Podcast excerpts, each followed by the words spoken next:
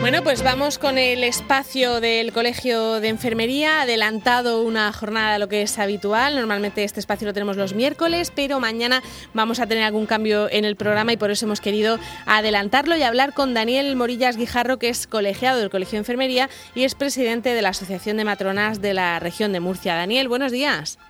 Hola, buenos días. Bueno, eh, queríamos eh, preguntarte, ya hablamos hace poquito con, con Chitina, con la directora del Hospital Materno Infantil de la Risaca, y nos dijo, bueno, pues que es cierto que las embarazadas eh, acuden muy, muy asustadas, ¿no? A la hora de, de hacerse revisiones o de incluso el momento de dar a luz, acuden asustadas porque no saben muy bien qué hospital se van a encontrar, en qué condiciones y si tienen posibilidades de contagiarse con el coronavirus. Eso es lo que os cuentan las matronas en general, ¿no, Daniel?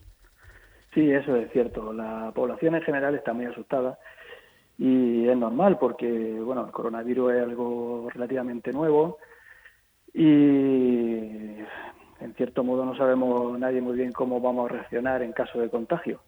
También está ayudando muy poco la, la prensa y las redes sociales que a veces eh, tienden en el sensacionalismo y la verdad que han asustado mucho a todos. Aunque las mujeres sobre todo las embarazadas deben estar tranquilas porque en los hospitales de la región, me refiero cuando, cuando ya llega el momento en el que van a parir, pues se han adaptado bastante bien a, a la nueva situación y, y, ellas pueden estar tranquilas porque la asistencia ha cambiado prácticamente nada. Se atiende igual que antes.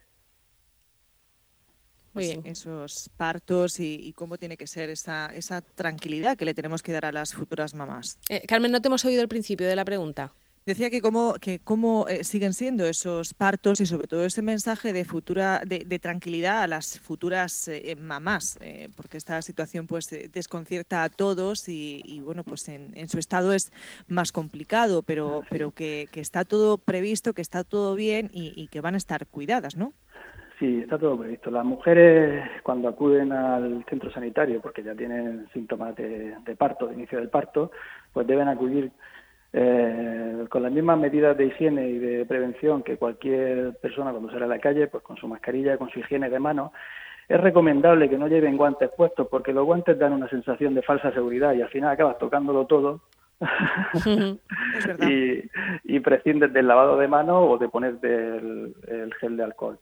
Así que mejor prescindir de los guantes, simplemente ir con las manos desnudas y con tu mascarilla, mantener las distancias de seguridad con el resto de personas, sean profesionales o no, y una vez que ya se queda la mujer ingresada o de parto, pues sí que, por lo menos en el hospital de nuestra región, eh, sí que se ha mantenido la normalidad y están acompañadas con la persona que ellas eligen, porque las mujeres tienen derecho a elegir quién va a acompañarlas, eh, avisándolo previamente, y esa persona pues permanece con ellas prácticamente todo el tiempo.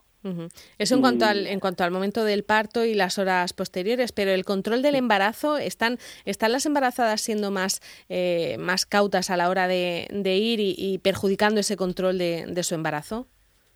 El control del embarazo se ha alterado un poco porque se han reducido las visitas presenciales al mínimo imprescindible, pero se han sustituido por consultas telemáticas a través de teléfono o de mensajes por, pero por eso mismo, por, por evitar que, que se acudan más a, porque las consultas suelen estar bastante llenas de gente, eh, para evitar que haya mucha gente allí cerca que donde te puedes contagiar. Si vas tú solo no te contagias, pero si llega a una sala de espera y hay 40 personas, pues mm, contradice todas las recomendaciones que hemos recibido de mantener una distancia y de no aglomeraciones. Entonces, por esa parte se ha buscado la seguridad y han preferido a lo mejor quitar algún control algún control del embarazo a cambio de favorecer que no se contagien las mujeres. Dariel, no sé si estáis teniendo también consultas en las últimas semanas de, la posibilidad de algunas madres de dar a luz en, casa. Eh, este siempre ha sido un tema polémico. Eh, no sé si, si, en esta cuarentena esas consultas se han intensificado. Sí que, bueno, no me la han consultado a mí directamente, pero sí que he oído que hay que se ha incrementado un poco la, la demanda de parto en casa, pero a lo mejor para parir en casa tienes que estar bastante convencido porque bueno es una decisión importante en la vida de una, de una, mujer y de su pareja porque ambos al final tienen que estar de acuerdo Y una situación como la que estamos viviendo de pandemia a lo mejor no justifica esa decisión porque a la hora de la verdad a lo mejor no la afrontan, no la afrontan bien. Y yo debo transmitir que, en los paritorios de nuestra región ahora mismo se está funcionando prácticamente igual que antes, pues eso sí, con mascarilla y, con, menos asistencia de, familiares, que por otro lado puede favorecer. Lo venía pensando esta mañana, que estoy trabajando y venía pensándolo.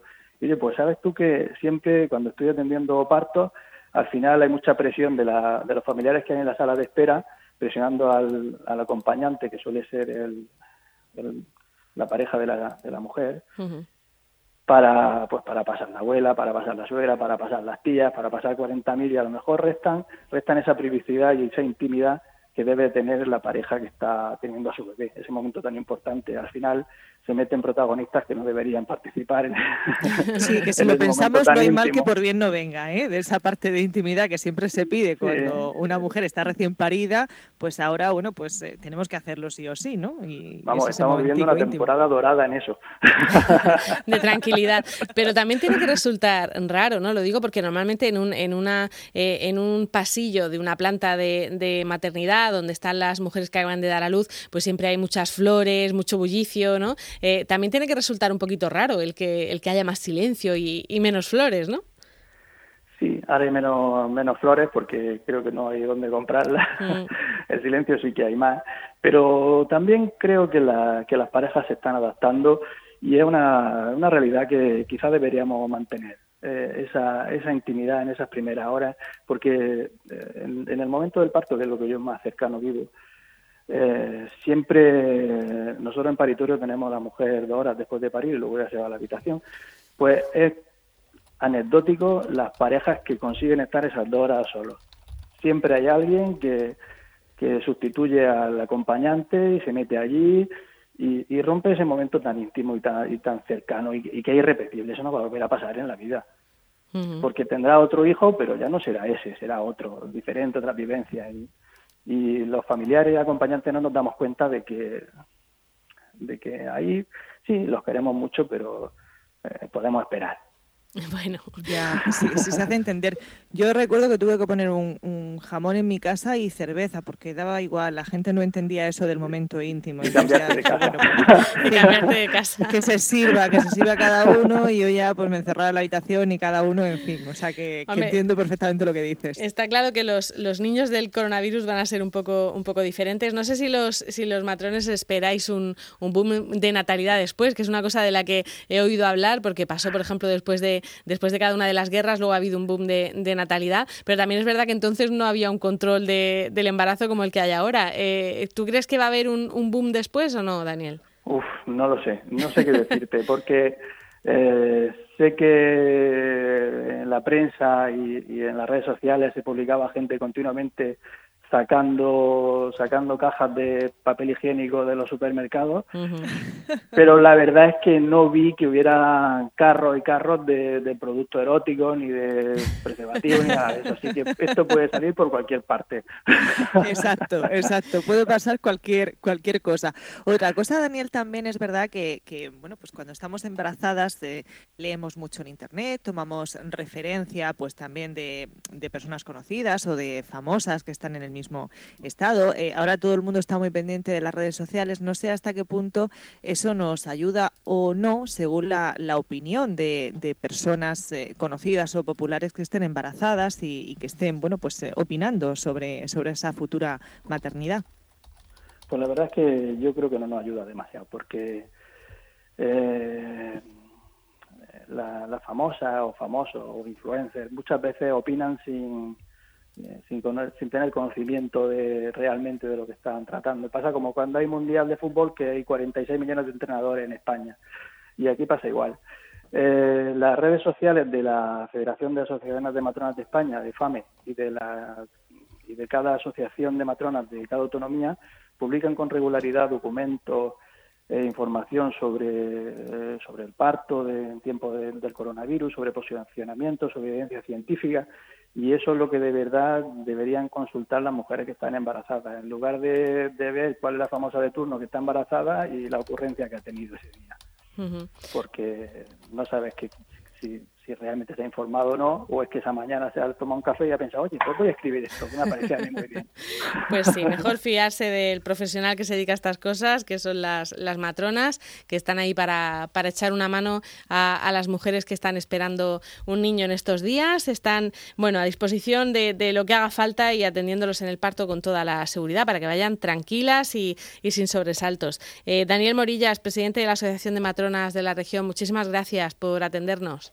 Muchísimas gracias a vosotros, Venga. de Enfermería, por prestarnos voz a las matronas y poder tranquilizar a, las mujeres. Venga, que, están en buenas manos. Que vaya todo bien y que siga saliendo, que sigan naciendo niños, que nos hacen falta. Hasta luego. Que no pare, que no pare. Exacto. Hasta luego, Daniel. Hasta luego.